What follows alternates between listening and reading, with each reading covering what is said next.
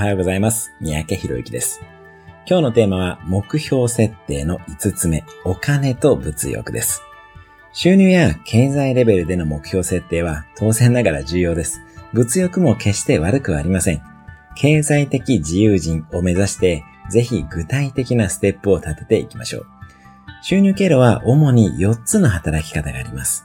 それは従業員として、自営業者として、ビジネスオーナーとして、そして投資家としてです。今までの時代はどれかを選ぶことが多かったのですが、これからは4つすべてをやることも可能です。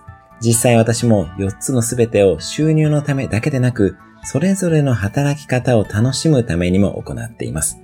これらはライフシフトという本にも書いてあるので、ぜひ読んでみてください。